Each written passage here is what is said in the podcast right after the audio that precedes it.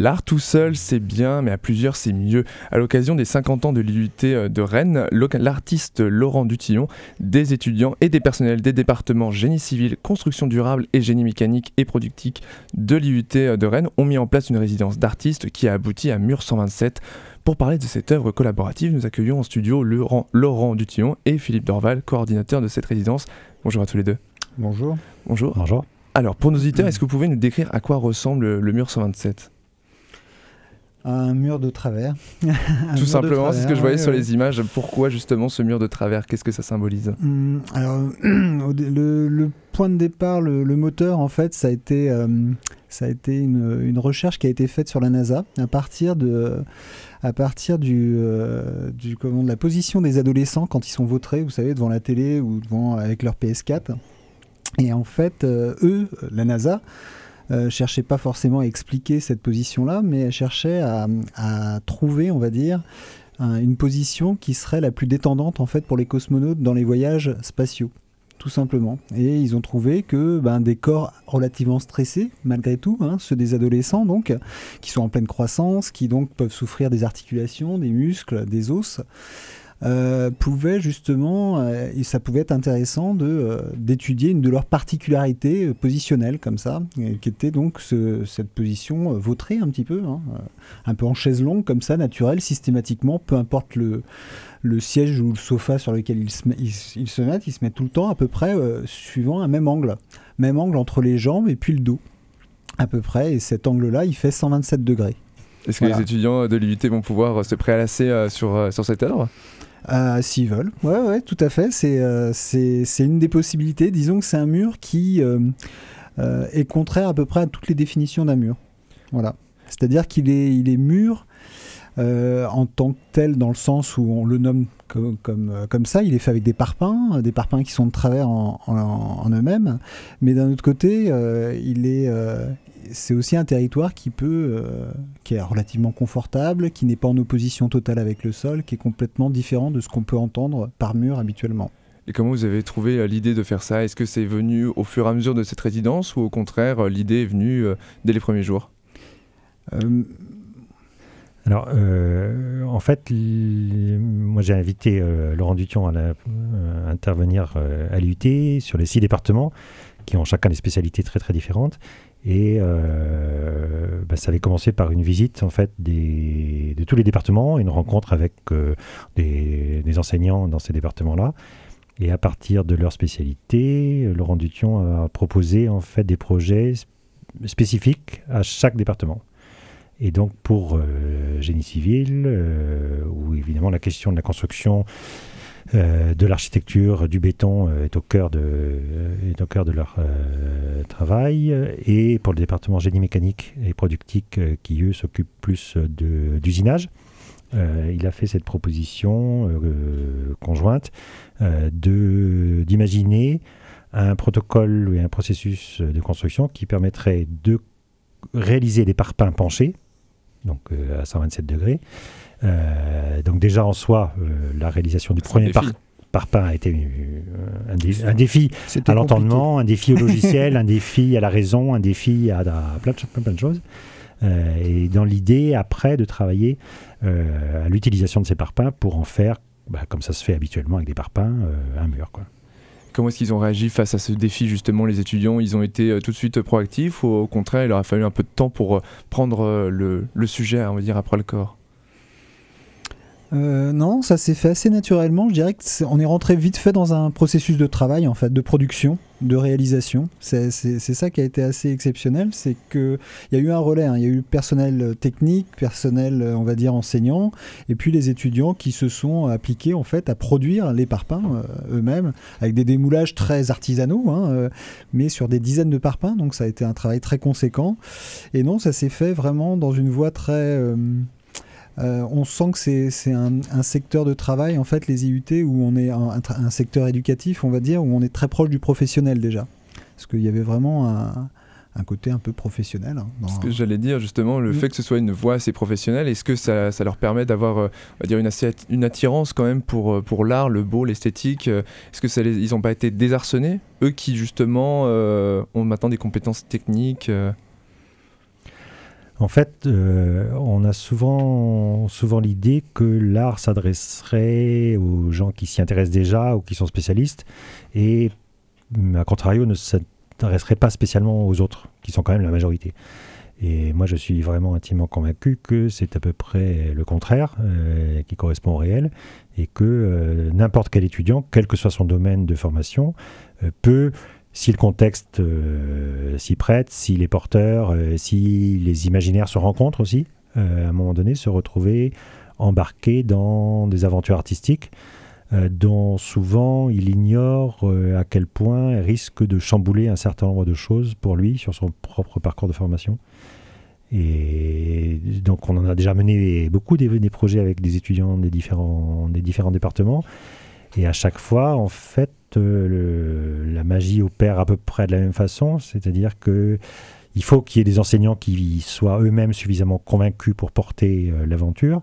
Et, à partir de là, euh, et là des techniciens pour ce projet-là en particulier, qui eux aussi se sont convaincus rapidement de l'intérêt de la chose. Et en fait, les étudiants qui s'embarquent dans ces aventures-là euh, se retrouvent vraiment, mais beaucoup plus loin et surtout ailleurs euh, par rapport à, aux idées qu'ils pouvaient s'en faire au début. voilà, c'est-à-dire que c'est un engagement, c'est un engagement fort pour eux et c'est vraiment aussi des moments des moments de formation marquants, ça c'est sûr, mais je dirais même euh, souvent des moments de vie marquants en fait. Mm, mm. Ça vous êtes euh, décrit aussi, j'ai vu euh, dans, les documents que vous avez mis à disposition. C'est un aventurier, justement. Comment est-ce que vous l'avez vécu ce défi, cette aventure? Vous êtes un habitué des œuvres collaboratives déjà. Pourquoi choisir cette façon de travailler? Bah, En fait, tout simplement parce que je, j'interviens dans des champs très différents les uns des autres à chaque fois et donc je ne peux pas maîtriser ces champs-là. Et donc je travaille forcément avec. Euh, je m'étends en fait. Je m'étends avec les compétences des autres, avec euh, l'enthousiasme des autres, comme ça. C'est-à-dire que je n'ai absolument pas de maîtrise sur ce que je fais. Euh, j'ai une maîtrise juste conceptuelle, on va dire mais qui a déjà ses limites. Et ensuite, euh, il m'arrive des fois de réaliser des choses par moi-même complètement, mais c'est rare ici, mais j'y trouve euh, un intérêt assez limité. Voilà, il faut, il faut que les choses se... Je dirais que le processus artistique, il commence pas avec l'œuvre qui est exposée. Il y a tout un, système de contamination, on va dire, de l'œuvre qui se fait déjà dans, le mode de production. Et ça, c'est vraiment intéressant. À la limite, on peut même souvent se passer d'exposer des choses. Elles ont déjà fait leur leur travail artistique presque avant d'être fini, quoi, d'une certaine manière. Euh, j'avais travaillé sur une caisse euh, en 2014 comme ça, une caisse qui était euh, elle-même un peu oblique. Alors c'était pas suivant 127 degrés ou 37 degrés ou des choses comme ça, c'était autre chose, mais c'était justement pour que la on va dire que le moment artistique soit le moment de transport de l'œuvre. C'est-à-dire qu'au moment de on amène par exemple l'œuvre à une exposition et c'est le simple fait de la sortir du camion qui est déjà artistique, c'est déjà une performance en soi, voilà. Tout, ça devient artistique et d'un seul coup, l'art et la vie sont totalement mélangés, on va dire. Voilà. Et ça, j'aime bien ça.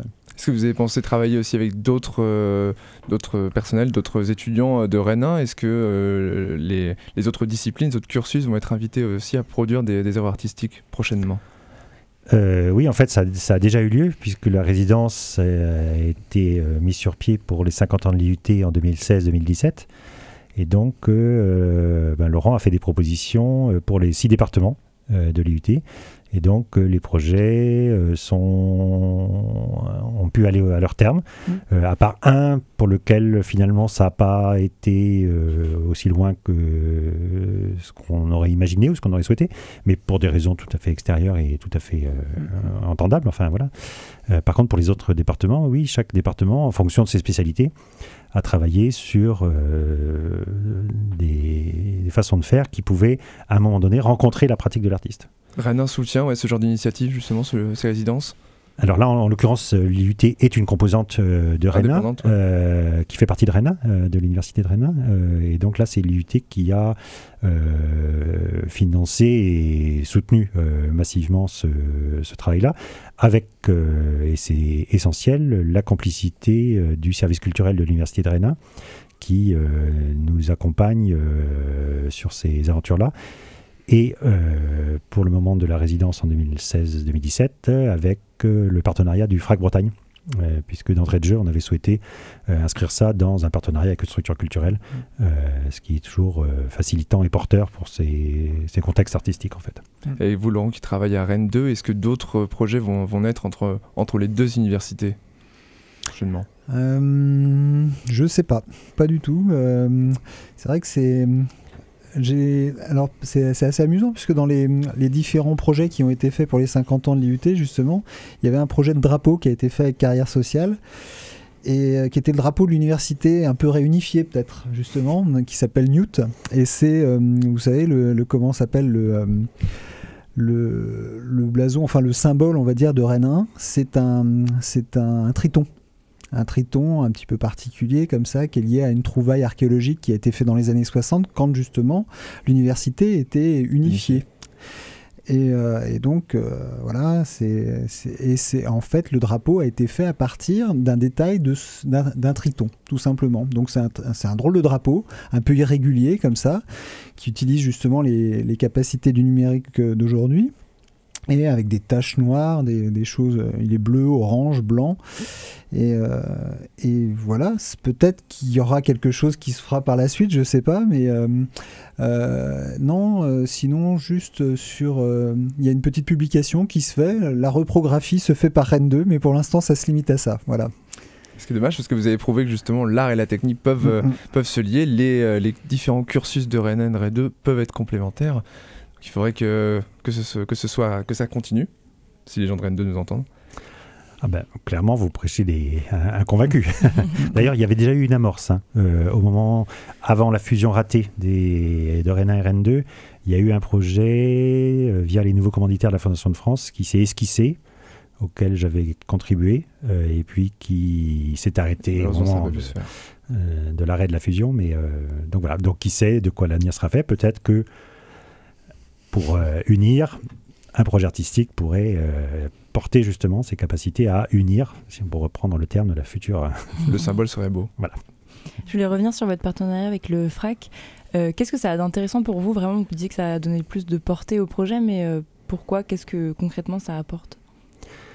Bah, En fait, ce sont des intérêts partagés. C'est-à-dire que du point de vue de, l'IUT ou d'un établissement de formation, pour élargir peut-être le propos, euh, c'est toujours intéressant de travailler avec une structure dont la mission euh, fondamentale et essentielle est de travailler sur la production, la diffusion et la sensibilisation euh, à l'art contemporain, pour ce qui nous, pour ce qui nous concerne. Mais dans l'autre sens, c'est aussi intéressant pour une structure justement de l'art contemporain de pouvoir s'appuyer sur des contextes très spécifiques qui ne se trouvent pas ailleurs en fait. et pour l'artiste, Là, je lui laisse le soin de répondre puisque c'est lui qui est concerné. Oui, oui, non, c'est vrai qu'on rentre dans un processus de monstration qui est complètement différent aussi, puisqu'il euh, y a eu une exposition aussi hein, à, la fin de, de, la, de la résidence, en fait. Hein. une petite exposition où on a montré justement, c'était la nuit des musées, pendant la nuit des musées, avec euh, les premiers parpaings, premiers prototypes de parpaings, qui n'étaient pas tout à fait à 127 degrés, mais voilà, euh, qui ont été montrés. Et puis euh, il y a eu aussi, il y a eu aussi comment la une manifestation qui a été faite avec Carrière Sociale, une manifestation quantique qui, qui était allée jusque, qui a relié en fait l'IUT au FRAC Bretagne avec des, bon alors je vais pas je vais pas décrire tout, tout, tout l'ensemble de la chose mais voilà avec des écritures à la feuille d'or etc et tous les panneaux ont été montrés en fait directement au FRAC donc il y a une valorisation aussi très forte par rapport à ce qu'ont fait les étudiants avec, euh, dans le cadre de ces ateliers avec moi, euh, en sachant que c'était aussi des œuvres que, euh, que je revendique totalement. C'est pas juste des œuvres, on va dire, secondaires dans mon travail, mmh. dans mon cursus. C'est vraiment pleinement des, des, réalisations artistiques de ma part, et, mais qui ont été montrées aussi comme ça, alors qu'elles avaient été faites par des étudiants. Donc euh, directement au FRAC. Ça, c'est aussi une valorisation qui est plutôt intéressante. Et puis, c'est vrai qu'on rentre dans un, un, cursus qui peut leur un cursus un processus qui, qui, peut leur paraître un petit peu mystérieux a priori. C'est vrai l'art qu'est-ce que l'art? Euh, ça pose pas mal de questions. Et puis c'est vrai que d'avoir une structure comme ça qui euh, qui justement a représente une sorte de mystère aussi à Rennes, Ah. ne serait-ce que par son bâtiment qui est très particulier. hein. Oui. C'est, euh, le frac, on a un petit peu euh, l'impression du- d'une version de l'étoile noire un peu. Et, euh, et finalement, c'est quelque chose de très pragmatique aussi et qui, euh, qui est là pour, euh, pour des notions de diffusion et, et aussi d'éducation. Voilà. Mélange bien les deux. Mhm. J'avais lu euh, dans une interview aussi euh, de vous que l'art, euh, son, son but était justement d'étendre la vision, alors que la technique était justement de la, enfin, la rendre plus simple. Est-ce que vous pensez euh, que les cursus actuels seraient techniques, très professionnalisants, devraient insérer des, des notions un peu d'art, de création pour les élèves? Ah, je, pense que dans un monde idéal, euh, oui, sans aucun doute. Euh, sans aucun doute. Après, euh, les contraintes, les enjeux, les stratégies font que c'est possible ou c'est pas possible, ou que c'est pas possible tout le temps, mais que c'est possible ponctuellement. Parce que ces projets-là, ce qui fait aussi leur force, c'est que c'est des projets singuliers à chaque fois. C'est-à-dire si ça fonctionne, c'est parce que c'est d'une certaine façon des one-shots. Et que si on commençait à répliquer, à dupliquer les choses, ça assècherait instantanément, je pense, euh, toute énergie, tout intérêt, toute euh, matière en fait. Il faut Euh, que la volonté collective soit là. Ouais, et à un moment donné, d'expérience, je, je trouve que c'est aussi sur des sur des projets artistiques vraiment spécifiques que les rencontres que les rencontres se font. Et- parce que c'est vrai que souvent on a l'idée de dire ah ce projet-là c'est bien, euh, est-ce qu'on pourrait pas en- l'envisager ou de le refaire par exemple? Mais ça aurait pas de sens Mm. en fait, ça aurait pas de sens. Donc Mur 127 euh, ne reviendra pas, c'était vraiment le one shot. Voilà. Ah oui, et puis euh, donc le mur 127, c'est vrai qu'il y a eu cette notion de résidence dont on parlait tout à l'heure, où justement on a produit les parpaings, etc. Mais ensuite, c'est vraiment venu euh, des départements génie civil et puis euh, génie mécanique hein, et productique de, euh, de, de transformer ce- ces parpaings en quelque chose euh, à construire en fait. Voilà. À un moment donné, on a eu une discussion avec euh, différentes personnes en fait de, de ces départements et et ils m'ont dit clairement, on va pas en rester là, quoi. On va, on va amener ça plus loin. Donc ça venait d'eux aussi, ça venait beaucoup d'eux. Ça, c'était très important aussi. Donc il y avait une dynamique, un enthousiasme qui était très fort. Et il le fallait, parce que c'est ensuite la réalisation du mur en, en elle-même, elle a duré longtemps. Elle a duré un an et demi de plus. Euh, donc euh, il y a eu une, ça a duré deux ans et demi en tout. Donc ça, il faut quand même être motivé. Donc euh, voilà, c'était quelque chose qui qui doit venir, qui doit être spécifique. Comme dit comme disait Philippe, ça doit être spécifique, ça doit être une proposition exceptionnelle en fait. Voilà. Et à chaque fois, il doit y avoir une proposition, je pense comme ça, qui doit prendre les mesures du, du lieu et du moment à laquelle elle se fait quoi. Et c'est vrai que mine de rien, vous avez créé une œuvre d'art, mais vous avez aussi mis en place un savoir-faire. Ce savoir-faire aussi va, de, va être transmis, réutilisé peut-être? Bah, en tout cas, il va être euh, valorisé euh, parce que euh, la situation du mur euh, qui est qui, qui le rend inévitable quand on rentre dans l'IUT, on ne peut pas ne pas le Ah, voir en fait, on ne on peut pas ne pas le voir. Euh, fait que, notamment pour les deux dé- départements euh, qui ont, travaillé dessus, euh, c'est aussi d'une certaine façon une carte de visite qui permet de déplacer des savoir-faire ou des savoirs recherchés, puisque c'est aussi un des objets de l'UT que de faire de la recherche, puisque là, finalement, ça a conduit à un travail de recherche, de recherche appliquée directement, qui a rencontré la recherche artistique que euh, Laurent euh, était en train de mener. Donc il y a deux systèmes de recherche qui, à un moment donné, euh, convergent et finissent par cheminer ensemble, tâtonner ensemble. voilà. Et donc, oui, il y a, aussi de- des enjeux de valorisation de cette aventure-là, et à juste titre, parce qu'il y a aussi des, choses qui ont été inventées, en fait, sur des processus à la fois de conception des moules, de réalisation des moules, de formu- formulation du béton, euh, pour, euh, hein. le- de, de vi- vibrage du béton, de béton, pardon, euh, de, de techniques de démoulage, etc. Donc oui, il y a, et de montage de murs. Donc il y a un vrai, un vrai savoir-faire, alors qui n'est pas utile euh, au quotidien, évidemment. Normalement mais- non, à moins que euh, notre morphologie change dans les années euh, qui viennent. Mais Mais d'une certaine façon, voilà, la recherche n'est pas non plus directement utile au quotidien. Elle peut Mhm. trouver après peut-être euh, des applications, qui sait, mais euh, voilà. euh, Est-ce que le beau doit être utile? Ce sera la question de la, de la fin. Merci beaucoup en tout cas à tous les deux. Donc je le rappelle, le vernissage de l'œuvre Mur 127 aura lieu le 4 juin à 18h à l'IUT de Rennes.